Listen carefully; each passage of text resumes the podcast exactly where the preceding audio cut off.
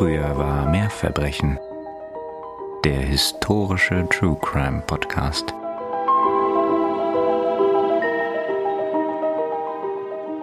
Das große herrschaftliche Haus wirkt dunkel und trostlos an diesem späten Dezembermorgen. Selbst die Feuer, die seit Stunden in den zahlreichen Kaminen brennen, können die Räume heute nicht recht erwärmen. Der ungemütliche Wintertag lässt Mary frösteln. Vielleicht sollte sie ihre Tochter Dorothy lieber in die Geschäfte begleiten? Allein ist der Gang durch die Straßen heute sicher kein Vergnügen, und vielleicht würde ihr selbst etwas frische Luft doch auch recht gut tun. Kurz entschlossen begibt sich Mary in die Halle, wo sich Dorothy bereits zum Aufbruch befindet. Soll ich nicht doch mit dir gehen? Die junge Frau winkt lächelnd ab. Das ist nicht nötig, Mutter.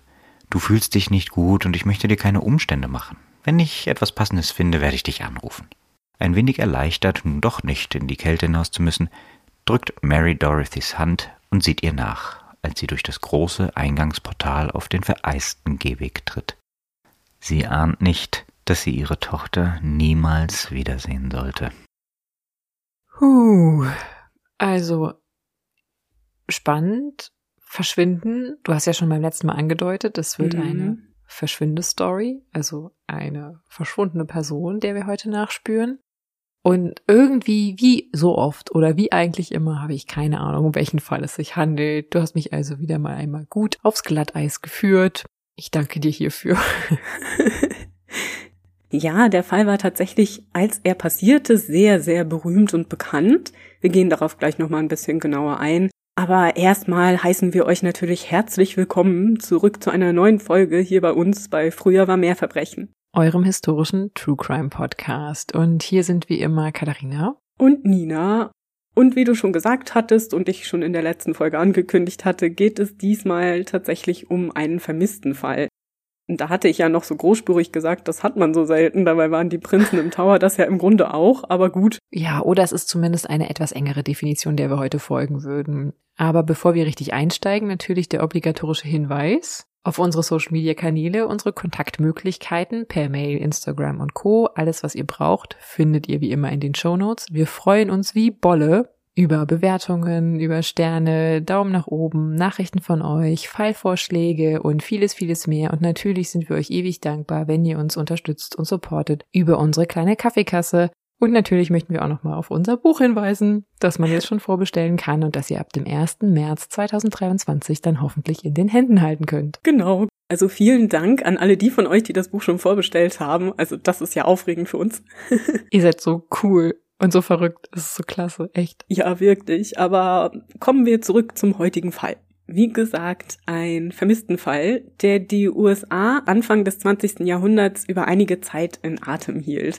Wir sprechen heute nämlich über das ungeklärte Verschwinden der prominenten New Yorker Erbin Dorothy Arnold im Jahre 1910. Okay, ich sehe schon, das sagt ja auch noch nichts weiter.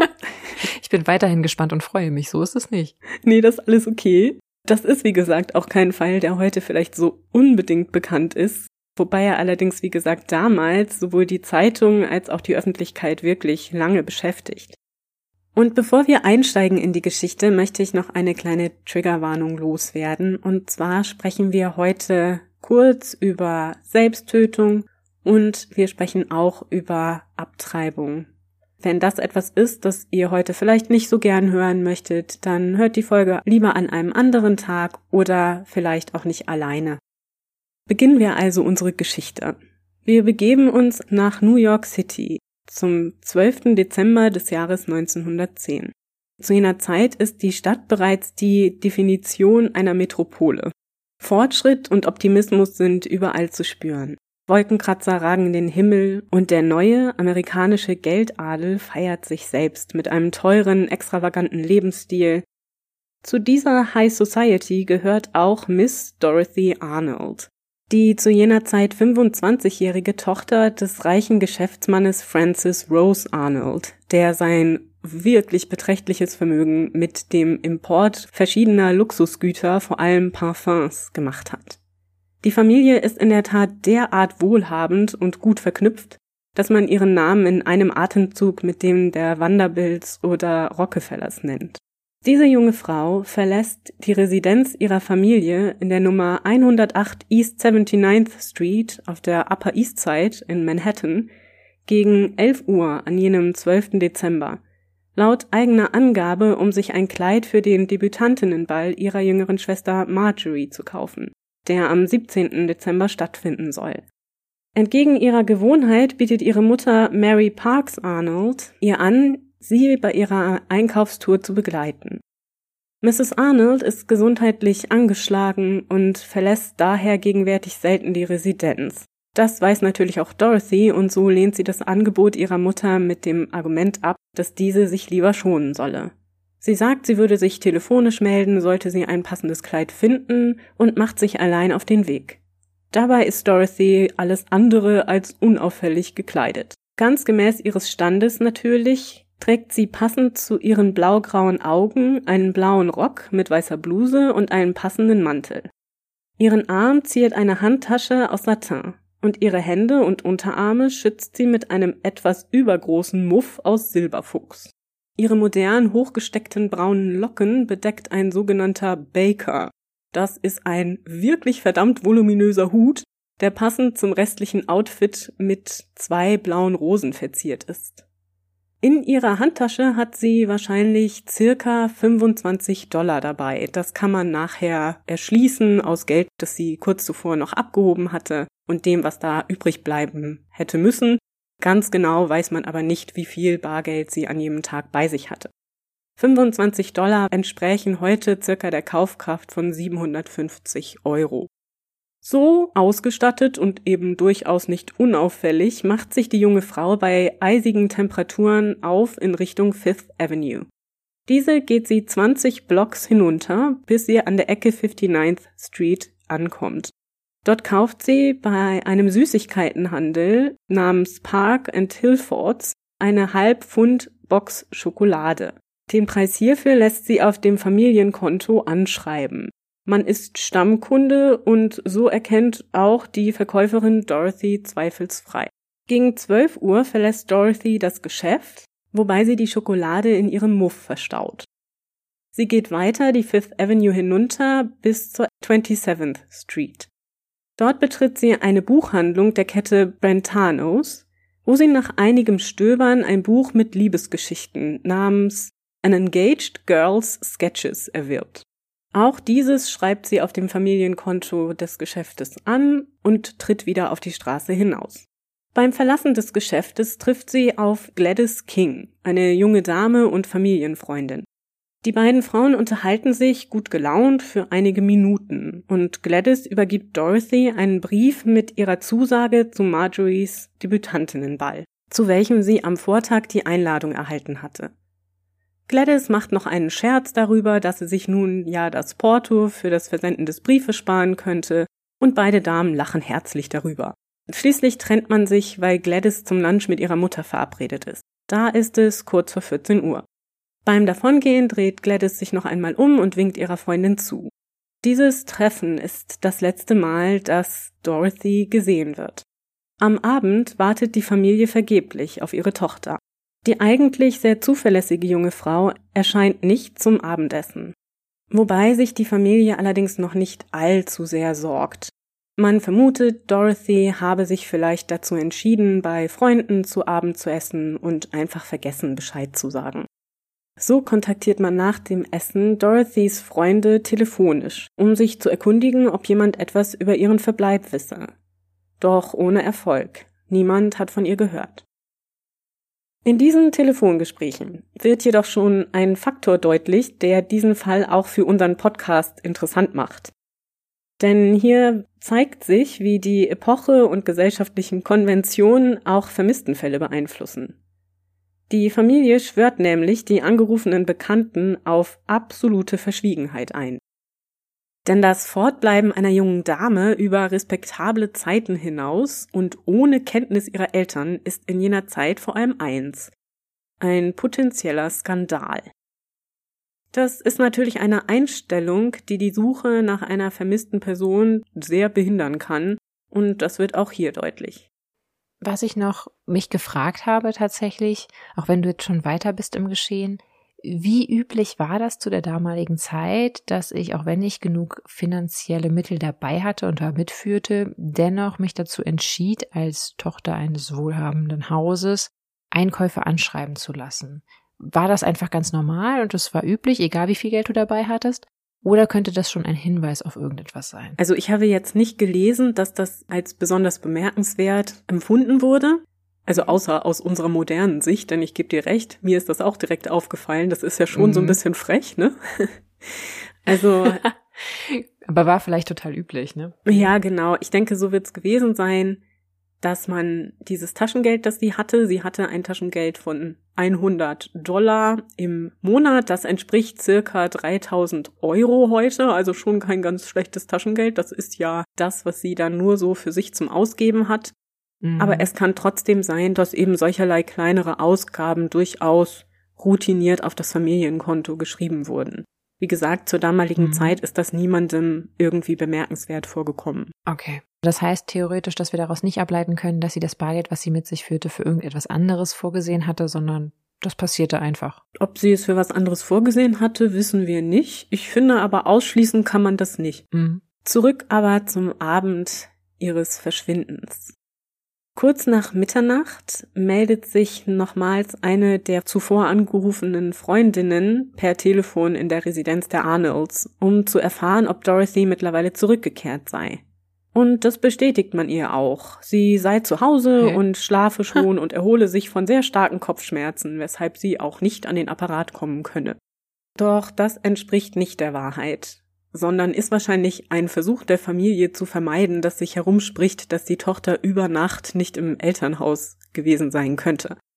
Hier steht also der Ruf der Familie ganz klar im Vordergrund jeglicher Bemühungen, die Tochter zu finden oder sich damit auseinanderzusetzen, was ihr passiert sein könnte. Aber ist es nicht merkwürdig, dass sie sich gar keine Sorgen machen? Also, dass sie wirklich eher davon ausgehen, dass die Tochter etwas Unmoralisches tut, anstatt die möglicherweise Hinweise von Freunde und Verwandten zu nutzen und denen die Wahrheit zu sagen und gegebenenfalls dadurch die Tochter vielleicht zu finden? Ja, das ist wirklich ein interessanter Punkt. Ich glaube schon, dass sie sich Sorgen gemacht haben. Das sieht man auch jetzt gleich. Man sieht aber auch, dass wirklich das Wichtigste für die Familie nicht etwa Dorothys Verbleib ist, sondern eben die mhm. Reputation. Ich denke, das ist wirklich vor dem Spiegel der Zeit zu sehen. Es war für die Familie die schlimmere Vorstellung, dass sie in irgendeiner mhm. Form in die Klatschpresse geraten könnte, als dass ihrer Tochter wirklich Gewalt angetan worden sein könnte. Jedenfalls ist Dorothy am Morgen des 13. Dezembers noch immer nicht zurück zu Hause. Trotzdem informiert die Familie nicht die Polizei, sondern wendet sich an den befreundeten Anwalt John Keith, der nun im Privaten und sehr diskret mit Nachforschungen beginnt. Doch bevor wir uns anschauen, was man unternommen hat, um Dorothy zu finden und was vielleicht mit ihr passiert sein könnte, lernen wir sie etwas besser kennen. Dorothy Harriet Camille Arnold wurde am 1. Juli 1885 in Manhattan als zweites von vier Kindern ihrer Eltern geboren. Sie besucht eine private Mädchenschule in New York und studiert danach Literatur und Sprachen am Bryn Mawr College in Pennsylvania. Dort macht Dorothy 1905 ihren Abschluss und kehrt dann zu ihrer Familie nach New York zurück. Dort lebt sie das Leben einer High Society Dame ihrer Zeit, besucht gesellschaftliche Anlässe und Wohltätigkeitsveranstaltungen und ist so auch immer wieder Thema in den Gesellschaftsspalten der Zeitungen. Ihr Gesicht ist daher in New York und teilweise auch darüber hinaus ein durchaus bekanntes. Dabei hat Dorothy durchaus darüber hinausgehende Ambitionen. Sie ist intelligent und belesen und wünscht sich, selbst als Schriftstellerin Karriere machen zu können. In der Zeit vor ihrem Verschwinden reicht sie bei verschiedenen renommierten New Yorker Magazinen Kurzgeschichten ein. Doch sie wird leider wiederholt abgewiesen. Ebenfalls kurz vor ihrem Verschwinden wünscht sie sich, von ihrer Familie weg ins Greenwich Village zu ziehen schon damals ein Künstlerviertel New Yorks, um dort zu schreiben. Doch kommt das für ihre konservative Familie überhaupt nicht in Frage. Ihr Vater soll sie mit den Worten eine gute Schriftstellerin kann überall schreiben abgewiesen haben. Und das zeigt ja auch nochmal die Lebenssituation dieser jungen Frau zur damaligen Zeit. Sie ist 25 Jahre alt und hat nicht die Möglichkeit, selbst zu entscheiden, wo sie und wie sie ihr Leben gestalten möchte. So bleibt Dorothy auch weiterhin vollkommen finanziell abhängig von ihrer Familie und lebt bei den Eltern in der Upper East Side Residenz. Sie erhält, wie gesagt, ein monatliches Taschengeld und das, wie wir ja festgestellt haben, obwohl sie offensichtlich ihre Ausgaben auch durchaus auf dem Familienkonto anschreiben lassen konnte. So führt sie also ein Leben, um das sie sicherlich viele Menschen ihrer Zeit beneidet haben aber eben auch ein abhängiges Leben, in dem ihr Vater alle Entscheidungen für sie trifft. Ihre Bekanntheit sorgt jedoch auch dafür, dass verschiedene Menschen in der Lage sind, Dorothy zu identifizieren, sie also auf ihrem Weg die Fifth Avenue hinunter gesehen hatten. Mhm. Nachdem sie nun also nicht nach Hause zurückgekehrt war, nimmt Anwalt Keith diskret die Ermittlungen auf. Er beginnt seine Suche in Dorothys Zimmer. Die Mutter und Schwester hatten schon ihre Kleidung überprüft und festgestellt, dass kein Kleidungsstück fehle, so zumindest ihre Ansicht. Es ist aber durchaus so, dass Dorothy in diesem riesigen Muff, den sie dabei gehabt hatte, unter Umständen schon vielleicht Wechselkleidung verborgen haben könnte, hätte sie das vorgehabt. Bei den weiteren Untersuchungen des Zimmers finden sich auf dem Schreibtisch einige Briefe, allerdings ohne aufschlussreichen Inhalt, zumindest was ihren Aufenthaltsort angeht, und zwei Broschüren für Überseedampfer. Mhm. Im Kamin findet sich zudem ein Rest verkohlten Papiers, ohne dass man jedoch noch etwas darauf lesen konnte. Dorothys älterer Bruder John vermutet dem Anwalt gegenüber, es könne sich um ihr letztes abgelehntes Manuskript handeln. Warum er darauf kommt, wissen wir nicht, aber so seine Aussage. Nachdem die Durchsuchungen nichts weiter Hilfreiches ergeben, sucht Keith wochenlang persönlich in Krankenhäusern, Leichenhallen und Gefängnissen in New York, Philadelphia und Boston, ebenfalls erfolglos. Dorothy ist wie vom Erdboden verschwunden. Doch die Familie hat noch einen Verdacht, wo Dorothy sein könnte. Obwohl nämlich die junge Erbin offiziell ledig ist, was tatsächlich zu jener Zeit im Alter von 25 Jahren und in ihrer sozialen Stellung zumindest bemerkenswert ist. Das durchschnittliche Alter für eine Heirat liegt zu jener Zeit bei 21 Jahren für Frauen. Gibt es einen Mann in ihrem Leben, und zwar einen, den ihre Familie zutiefst ablehnt. Der Name des Herrn ist George C. Griscom, er ist zum Zeitpunkt des Verschwindens Dorothys 42 Jahre alt, lebt bei seinen Eltern in Pittsburgh und nun mhm. ja hat nicht wirklich eine Aufgabe oder einen Beruf und bestreitet seinen Lebensunterhalt nicht wirklich selbst. Etwas, das natürlich Dorothys Familie wenig beeindruckt. Kennengelernt haben sich die beiden wahrscheinlich schon während Dorothy noch das College besucht. Die Beziehung zwischen den beiden scheint aber tatsächlich sehr romantisch gewesen zu sein und es war wohl auch einige Leidenschaft zwischen den zwei. Im September nämlich, also circa drei Monate vor ihrem Verschwinden, hatte Dorothy einen Kurzurlaub mit George, der auf eigenen Wunsch von allen nur Junior genannt wird, in Boston verbracht. Mhm. Ihren Eltern hatte sie damals erzählt, sie würde gerne eine Kommilitonin in der Stadt besuchen und stattdessen trifft sie sich mit Junior und verbringt dort die Woche im Liebesurlaub. Allerdings ist man in getrennten Hotels untergebracht. Wir wissen also nicht, inwieweit man sich auch gegenseitig im eigenen Zimmer besuchte. Beim Einchecken ins Hotel gibt Dorothy ihren echten Namen an und unterschreibt auch so im Gästebuch. Die beiden Turteltäubchen werden während des Urlaubs zahlreiche Male zusammen gesehen und Dorothy finanziert sich wohl Teile dieser Unternehmungen, indem sie große Teile ihres Schmuckes versetzt und das mit großem Verlust. Auch hierbei gibt sie ihren richtigen Namen und die korrekte Adresse in New York an. Mhm. Weil sie das macht, also ihre richtige Adresse im Hotel und auch im Pfandhaus anzugeben, erfahren natürlich ihre Eltern von dieser extravaganten kleinen Unternehmung und sind außer sich vor Wut. Sobald sie wieder zu Hause angekommen ist, verbieten sie ihr jeglichen Kontakt mit Junior. Ihr Verhalten ist absolut skandalös und sollte etwas davon an die Öffentlichkeit geraten, würde die Familie negativ in die Schlagzeilen kommen. Das kann man auf keinen Fall zulassen. Die junge Frau jedoch hält sich nicht recht an die Anweisung, sich von Junior fernzuhalten. Die beiden schreiben einander regelmäßig zahlreiche Briefe und treffen sich wohl auch nochmal im November. Alles im Geheimen, versteht sich. Als nun Dorothy verschwindet, liegt natürlich der Verdacht nahe, dass sie mit Junior durchgebrannt sein könnte. Mhm. So kontaktieren die Arnolds ihn per Telegramm am 16. Dezember, also vier Tage nach ihrem Verschwinden, mit der Frage nach dem Verbleib ihrer Tochter. Seine Antwort ist kurz und knapp. Er wisse rein gar nichts darüber. Nicht bereit, dies zu akzeptieren, reisen John Arnold, ihr Bruder, und Dorothys Mutter Anfang 1911 nach Italien, wo sich Junior seit geraumer Zeit mit seinen Eltern auf Reisen befindet. Sie konfrontieren ihn ganz direkt mit der Frage nach ihrer Tochter, doch auch so erlangen sie keinerlei weitere Hinweise. Sie verlangen jedoch die Herausgabe aller Briefe, die Dorothy ihm jemals geschrieben hatte und nehmen diese mit zurück nach Amerika. Die hatte er mit in seinem Urlaub? Ja, scheinbar schon. Wahrscheinlich hatte man Korrespondenzen bei sich. Oder sie hatte okay. ihm eben auch noch während seiner Zeit in Italien geschrieben. Das kann auch sein. Er war ja schon seit mhm. längerem dort am Urlauben. Man machte ja damals, wenn man zur High Society gehörte oder viel Geld hatte, doch längere Reisen. ja. Jedenfalls nimmt die Familie Arnold die Briefe an sich, angeblich, um darin nach Hinweisen zu suchen. Doch es finden sich wohl keine und so vernichtet man die Schriftstücke, wie Dorothys Bruder John später erklären sollte.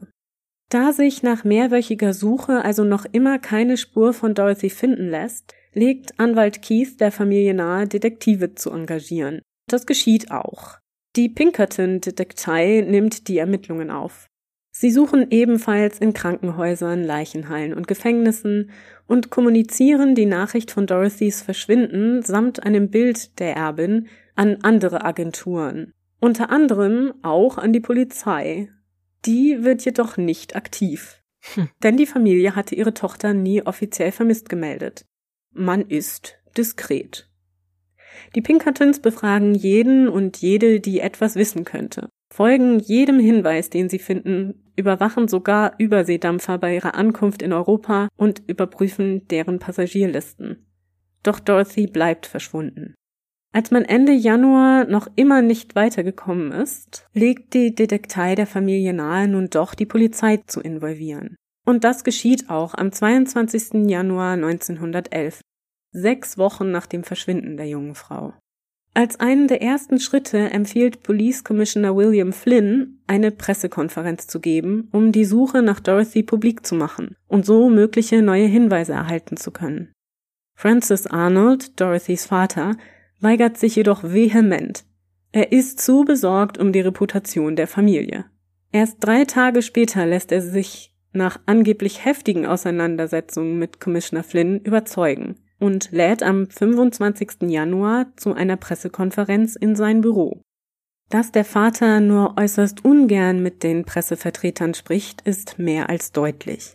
Schnell handelt er die Details des Verschwindens ab und erklärt, dass er sich sicher sei zu wissen, was mit seiner Tochter geschehen war. Sie sei ermordet worden, so sagt er, auf dem Weg durch den Central Park. Dort habe man ihren Körper im Reservoir entsorgt. All das sei möglich gewesen, da die Polizei dort nicht ordentlich arbeiten und den Park nicht vernünftig überwachen würde. Hm. Wie er darauf kommt, wissen wir nicht. Und auch die Presse ist nicht direkt überzeugt von diesem Argument. Man stellt zahlreiche weitere Fragen und früher oder später kommt auch die Frage nach möglichen romantischen Beziehungen Dorothys auf. Ein Reporter fragt Mr. Arnold ganz direkt, ob er seiner Tochter den Umgang mit jungen Männern verboten habe worauf dieser wütend reagiert. Im Gegenteil, fährt er den Reporter an, wäre er höchst erfreut gewesen, hätte Dorothy angemessene junge Herren in Erwägung gezogen. Doch nicht solche, die, Zitat, nichts zu tun haben, Zitat Ende. Ganz klar ein Seitenhieb auf Junior.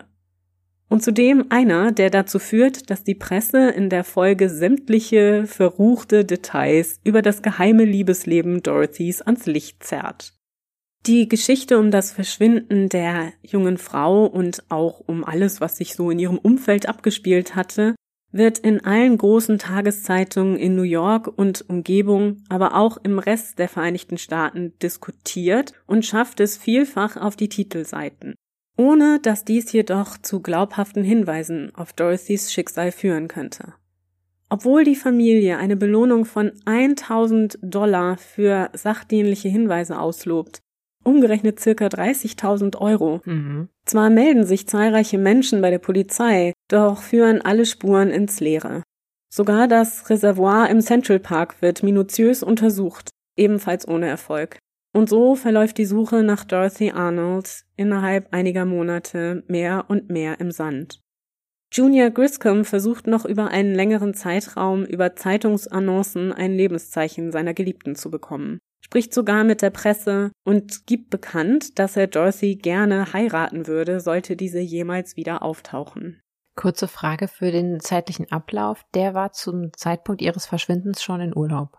Genau, der war in Italien. Mhm. Und hat dort auch, ja gut, damals hätte man nicht so schnell von A nach B kommen können und über den äh, Atlantik schippern. Deshalb gehe ich davon aus, dass er unter ZeugInnen war. Ja, das war er sicher. Trotzdem schließt das nicht aus, dass Dorothy vielleicht doch zu ihm gehen wollte oder gegangen ist. Mhm. All die Mühen bringen also keine neuen Hinweise. Während die Polizei inoffiziell zu dem Schluss zu kommen scheint, dass Dorothy aus freiem Willen verschwunden war, ist ihre Familie, vor allem ihr Vater, Zeit seines Lebens öffentlich von ihrem Tode überzeugt. 1921 gerät der Fall kurz nochmals in die Schlagzeilen, als ein Sprecher der Polizei bei einer Pressekonferenz, die nichts mit dem Fall zu tun hat, sagt, die Behörden und die Familie wüssten, was damals mit Dorothy Arnold geschehen sei nur wolle man das nicht mit der Öffentlichkeit teilen. Am nächsten Tag widerruft er jedoch diese Aussage vehement und behauptet, man habe ihm die Worte im Mund herumgedreht. Und so bleibt der Fall bis heute, 122 Jahre später, ein Cold Case. Doch schauen wir doch vielleicht mal, was mit Dorothy passiert sein könnte. Eine Möglichkeit, die immer wieder diskutiert wird, ist, dass sie vielleicht gestürzt war oder sonst irgendetwas geschah auf den vereisten Straßen dieses 12. Mhm. Dezembers und dass sie sich vielleicht den Kopf angestoßen hatte, möglicherweise vergessen hatte, wer sie war und nun mit einer Amnesie ein Leben führt, ohne sich bewusst zu sein, dass sie vermisst wird. Aber hätte dann nicht irgendjemand Drittes sie erkennen müssen und gegebenenfalls auf sie hinweisen? Vor allem bei dem ganzen Geld, was ausgelobt worden war. Genau. Das ist auch der Punkt, weswegen ich das für sehr unwahrscheinlich halte. Denn man hatte sie ja zuvor gesehen und sie war wirklich ein bekanntes Gesicht, das auch immer wieder in der Zeitung abgedruckt war. Irgendwer hätte sie erkannt. Mhm. Selbst hätte sie selbst nicht mehr gewusst, wer sie war. Also diese Variante ist nicht sehr wahrscheinlich. Dann gibt es natürlich die Möglichkeit, dass Dorothy einem Mord zum Opfer gefallen ist oder ihr in anderer Weise Gewalt angetan wurde, sie also entführt wurde, vielleicht für Lösegeld gefangen gehalten wurde oder ähnliches. Doch da haben wir das gleiche Problem. Sie verschwand auf einer der belebtesten Straßen der Welt, der Fifth Avenue in New York. Es war kurz mhm. vor Weihnachten, viele Menschen waren unterwegs. Es wäre äußerst schwierig gewesen, sie da unbemerkt zu entführen. Ich meine, ausgeschlossen ist sowas natürlich nie, es kann sein, dass die Leute auch einfach zu sehr mit sich selbst beschäftigt sind, dass sie vielleicht mit jemandem gefahren ist, gegangen ist, den sie kannte. Aber niemand hat irgendetwas in der Art beobachtet. Was natürlich sein kann, ist, dass es niemandem auffiel, weil sie vielleicht jemandem begegnet ist, den sie kannte und es deswegen jetzt nicht zu irgendeiner komischen Situation kam, die den Leuten in irgendeiner Form dann im Gedächtnis geblieben ist oder so. Also wenn es ein genau. Fremder gewesen wäre und er hätte versucht, sie zu entführen oder mitzunehmen oder so, hätte sie sich bestimmt gewehrt. Aber es kann natürlich sein, dass sie jemandem begegnet ist, den sie kannte. Richtig. Das wäre dann die einzige Möglichkeit, dass sie freiwillig in ein Auto, eine Kutsche oder ähnliches eingestiegen sein könnte. Aber das ist nicht beobachtet worden. Und es wurden auch nie Lösegeldforderungen, zumindest nicht Lösegeldforderungen, die mhm. man ernst nahm, an die Familie herangetragen. Man untersuchte tatsächlich einige Hinweise in dieser Richtung, denn wie das immer so ist bei solchen Geschichten, gab es natürlich Menschen, die behaupteten, irgendetwas damit zu tun gehabt zu haben, etwa eine Leiche versteckt zu haben, die Dorothys gewesen sein soll, nachdem mhm. sie ermordet worden war und ähnliches. Man ging diesen Hinweisen allen nach. Es wurden sogar, wie gesagt, große Bereiche untersucht, wie das Reservoir im Central Park und auch verschiedene Keller in New York in denen sie angeblich vergraben gewesen sein soll, doch niemals ist eine Leiche gefunden worden oder irgendwelche der Gegenstände, die Dorothy an jenem Tag bei sich hatte. Eine andere Möglichkeit, die aber da ähnliche Probleme hat, ist die Selbsttötung. Wir wissen ja, dass Dorothy unter Umständen nicht ganz zufrieden war mit der Art, wie ihr Leben lief zum Zeitpunkt ihres Verschwindens. Zum mhm. einen wollte sie gerne Schriftstellerin sein und wurde wiederholt abgewiesen. Es gibt auch die Gerüchte, dass ihre Familie sie doch ganz schön aufgezogen haben soll mit diesem Wunsch. Ob dem so ist, weiß ich nicht. Das wird immer gerne in den Quellen so behauptet. Allerdings weiß ich nicht, wie man das wissen kann. Ja. Deswegen halte ich mich da ein bisschen zurück. Natürlich ist man vielleicht geneigt, der Familie sowas zu unterstellen, weil man ihre Motive nicht so richtig nachvollziehen kann. Ich finde es trotzdem schwierig, das so im Nachhinein dann da hinein zu interpretieren. Ich weiß es nicht. Ja, vor allen Dingen, weil ihr Verhalten an dem Tag ihres Verschwindens, das kann auf gefühlt alles hindeuten aber nicht zweifelsfrei darauf, dass sie vorhatte, am Abend oder so Suizid zu begehen. Also wenn man will, kann man das so sehen, aber man muss es nicht. Ich finde, da sind noch sehr viele Räume für Spekulationen. Nee, genau. Natürlich ist das immer schwierig. Ich meine, man beschreibt sie als fröhlich und ganz normal. Sie sei nicht anders gewesen als sonst. Aber wir wissen natürlich auch aus modernen Fällen, dass das nicht mhm. immer was heißt. Ne? Also es kann ja durchaus sein, dass jemand, der den Entschluss zum Suizid gefasst hat, durchaus fröhlich erscheint. Wie es ihr damit gegangen sein mag mit ihrer Lebenssituation, wissen wir schlicht nicht. Es ist natürlich wahrscheinlich für sie nicht schön gewesen, dass sie abgelehnt wurde. Es war bestimmt auch nicht schön, dass sie nicht mit Junior zusammen sein durfte, den sie ja offensichtlich sehr mochte. Mhm. Aber ob das ausreicht, dass sie sich dann zur Selbsttötung entschließt, das weiß ich nicht. Mhm. Aber auch natürlich, ich meine, klar, ihr Bargeld hätte vielleicht sogar gereicht. Ich kenne jetzt damals die Preise nicht für eine Passage von äh, New York zum europäischen Kontinent. Aber sonst deutet ja eigentlich nichts darauf hin. Und selbst da wäre sie ja vermutlich erkannt worden. Und du hast ja gesagt, sie haben auch die Passagierlisten kontrolliert. Und auf den Schiffen ist es auch niemandem aufgefallen. Gut, sie hätte sich verkleidet haben können, unter einem anderen Namen reisen können. Aber auch nichts in Juniors Verhalten deutet ja darauf hin, dass er dann mit ihr wieder in Kontakt trat. Nee, genau, im Gegenteil eigentlich, ne? Es sei denn, er mhm. hat es sehr geschickt verborgen. Das kann natürlich sein, dass er das alles macht, um zu verschleiern, dass sie doch irgendwie bei ihm lebt oder so. Aber die Wahrscheinlichkeit ist wirklich gering, denn er hat auch sehr viel Geld investiert in diese Zeitungsannoncen. Das war mhm. alles kein ganz günstiges Unterfangen. Also ich glaube das nicht. Aber das leitet ja schon über, was du jetzt hier gerade sagst, zu der Theorie, dass sie freiwillig davongelaufen sein könnte und irgendwo ein neues Leben begonnen haben könnte. Wie du schon richtig sagst, könnte sie natürlich nach Europa gefahren sein mit einem dieser Überseedampfer. Dafür sprechen ja die Broschüren, die sie bei sich in ihrem Zimmer hatte. Allerdings kann es natürlich auch sein, dass sie einfach plante, Junior in Italien zu besuchen oder dass sie sich zumindest etwas in der Art vorstellen konnte. Wir haben keinen Hinweis darauf, dass sie ein solches Schiff bestieg. Allerdings muss man natürlich auch bedenken, dass sie einen gewissen Vorsprung hatte vor den Menschen, die nach ihr suchten, denn man versuchte ja so lange ihr Verschwinden geheim zu halten, mhm. dass man nicht sofort nach ihrem Verschwinden mit der Suche auf den Überseedampfern beginnen konnte. Ja, das stimmt. Aber die Frage ist ja auch, wenn sie das gemacht hat und dann ist sie offensichtlich nicht auf Junior getroffen, erfolgreich dann ja. in Europa. Sie hatte zwar Geld dabei, aber ja nicht so viel Geld, dass sie sich komplett ein neues Leben hätte aufbauen können. Also gerade auch nicht bei ihrem Lebensstil, den sie gewohnt war. Nee, ganz genau. Wir wissen natürlich nicht genau, wie viel Geld sie dabei hatte. Möglich wäre es, dass sie mehr Geld dabei hatte, dass sie irgendwo versteckt hatte und an dem Tag mitgenommen hat. Das kann natürlich sein. Aber es würde auf jeden Fall, wie du richtig sagst, nicht dazu ausreichen, sich ein entsprechendes Leben, wie sie es gewohnt war, langfristig zu finanzieren. Höchstens vielleicht so wie eine Anschubfinanzierung, dass man irgendwo hinfährt, die ersten paar Tage eine Unterkunft hat und dass man sich dann irgendwie anders arrangiert. Ja. Ich weiß es auch nicht. Aber da ist es wirklich schwierig, was du vorhin auch schon ansprachst, dass sie wirklich ein bekanntes Gesicht hatte. Also man muss sich das wirklich vorstellen, wie so ein Celebrity heute, das kennt man ja auch noch. Menschen, die einfach in den Klatschspalten immer wieder auftauchen. Oder falls ihr euch noch erinnert, damals It Girls. Genau, stimmt. Ja, It Girl ist der perfekte Ausdruck. Also so eine Paris Hilton, als wir jung waren, waren das quasi die Influencer von heute. Paris Hilton ist tatsächlich ja. das perfekte Beispiel. Ne? Die ist auch hauptsächlich dafür berühmt, dass sie reich ist. Und genauso war es mit Dorothy Arnold auch. Also das war einfach eine Person, die man kannte. Und deswegen ist es ja auch umso erstaunlicher, dass sie einfach so verschwinden konnte. Mhm. Das führt mich jetzt noch zu unserer letzten Theorie, die immer wieder diskutiert wird und die ich tatsächlich, wie viele andere, die Quellen verfasst haben zu dem Thema, auch für die wahrscheinlichste halten würde. Und zwar die Theorie einer missglückten Abtreibung und der nachträglichen Entsorgung der toten ah. Dorothy.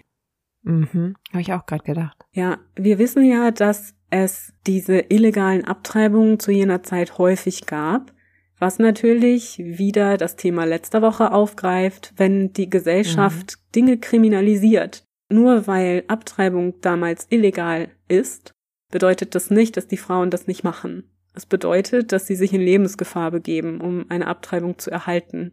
Und so könnte es auch mit Dorothy gewesen sein, ohne dass wir das in irgendeiner Form beweisen könnten. Es ist aber schon auffällig, dass sie einige Monate bevor sie verschwindet, dieses Stell dich ein mit ihrem Liebsten hat über eine Woche, in der durchaus auch ein körperlicher Kontakt möglich wäre mhm. und dann könnte sie schwanger geworden sein und möglicherweise wollte sie an jenem Tag diese Abtreibung durchführen lassen, ist also wirklich bewusst zu einer solchen Klinik gegangen und dann ist unter Umständen etwas schiefgegangen. Sie hat die Prozedur vielleicht nicht überlebt und da diese Kliniken illegal sind, hat man dann ihren Körper auf irgendeine Weise entsorgt. Ja, vor allen Dingen vielleicht, als man sich gewahr wurde, dass es keine sehr unbekannte Patientin ist, die man hier gerade verloren hat. Mm, genau. Das ist für mich die wahrscheinlichste Variante, muss ich ganz klar sagen. Ohne mhm. dass wir dafür aber Beweise hätten. Also Dorothy oder ihre Besitztümer sind niemals wieder aufgetaucht. Ich halte das tatsächlich auch für eines der wahrscheinlichsten Szenarien, weil es würde zumindest sich auch damit decken, dass sie eine gewisse Summe an Bargeld bei sich hatte, mhm. die zwar viel war, auch für die damalige Zeit, aber nicht so viel, dass sie damit hätte durchbrennen können forever. Zumindest so wie sie sich an dem Tag gebärdete, hatte sie meiner Meinung nach nicht vor, jetzt für länger zu verschwinden. Das würde ja dazu passen, dass sie vielleicht dachte, okay, man macht dann mhm. diesen Eingriff und hofft auf das Beste und kehrt dann nach Hause zurück. Und es würde auch dazu passen, dass niemandem irgendwas aufgefallen ist auf der Fifth Avenue oder in angrenzenden Straßen, wo jemand dachte, ups, da passiert gerade was mit einer Frau, die wird vielleicht entführt gegen ihren Willen oder taucht noch mal in einer Bar auf oder sonst was, sondern es macht ja Sinn, dass sie dann versuchte, auch vielleicht eher unter dem Radar zu der Lokalität zu kommen, wo sie eventuell dann den Termin hatte. Genau. Ja, und das macht ja auch Sinn, selbst bei einem Überfall oder wenn sie Opfer einer Gewalttat wurde, da kann es ja immer noch gut sein, dass jemand kalte Füße bekommt und hinterher irgendwie äh, das Verbrechen verrät oder sonst was, vielleicht aus schlechtem Gewissen, vielleicht auch um an das ganze versprochene Geld zu kommen, mhm. was für sachdienliche Hinweise ausgelobt wurde. Wenn es aber in diesem Milieu war, was ja hart verfolgt wurde, wo diese illegalen Abtreibungen angeboten wurden, mhm. das war ja eine sehr, sehr verschwiegene Gruppe oder Gruppierung von Menschen, die auch, wenn dort was schiefgelaufen ist, tunlichst vermieden haben, darüber zu reden. Und wo ich mir gut vorstellen kann zumindest, dass dann auch hinterher niemand den Mund aufgemacht hat. Genau. Und es war auch ein Milieu, in dem man Methoden hatte, wahrscheinlich einen Körper verschwinden zu lassen, wenn denn was schief geht. Mhm. Es ist ja doch traurigerweise öfter passiert. Also nicht immer natürlich. Es ist jetzt nicht jede Dame da gestorben, aber es war durchaus äußerst gefährlich, so eine Küchentischabtreibung. Das hatten wir ja auch schon mal in der allerersten Folge besprochen, tatsächlich. Ja. Also ich finde, es könnte sehr, sehr gut passen. Auch wenn es natürlich trotzdem noch so viele Variablen gibt, dass wir es nicht mit Sicherheit sagen können. Ja, am Ende des Tages ist es einfach alles Spekulation. Und was feststeht, ist nur, dass Dorothy nie wieder aufgetaucht ist. Und was man sich wünschen kann, ist eigentlich, mhm. dass sie wirklich davongelaufen ist und sich vielleicht irgendwo ein Leben aufgebaut ja. hat, dass sie so leben kann, wie sie sich das wünscht. Aber die Wahrscheinlichkeit ist eher, dass dem nicht der Fall ist. Mhm. Ja. Aber ich finde, das ist eine ganz interessante Geschichte, die mhm. auch wirklich ein Schlaglicht wirft auf die Gesellschaft im beginnenden 20. Jahrhundert. Also ich muss sagen, ich finde es ganz markant, wie da die Prioritäten gelegt werden und das wirklich für so eine lange Zeit nicht offiziell nach der Tochter gesucht wird, damit man ja. nicht die Reputation der Familie gefährdet und wie der Vater lieber sagt in der Pressekonferenz, dass seine Tochter auf jeden Fall tot ist, als dass man in Erwägung ziehen könnte, dass sie durchgebrannt sein könnte. Ja, ist wirklich schrecklich. Aber ich bin ja. mal gespannt jetzt zum Ende des Falles, was ihr denkt, was mit Dorothy passiert ist. Schreibt uns das doch gerne. Ja, genau, macht das gern, lasst es uns wissen. Dann freue ich mich auf die nächste Folge und hoffe, ihr seid dann auch alle wieder mit dabei, hier bei uns bei Früher war mehr Verbrechen. Eurem historischen True Crime Podcast.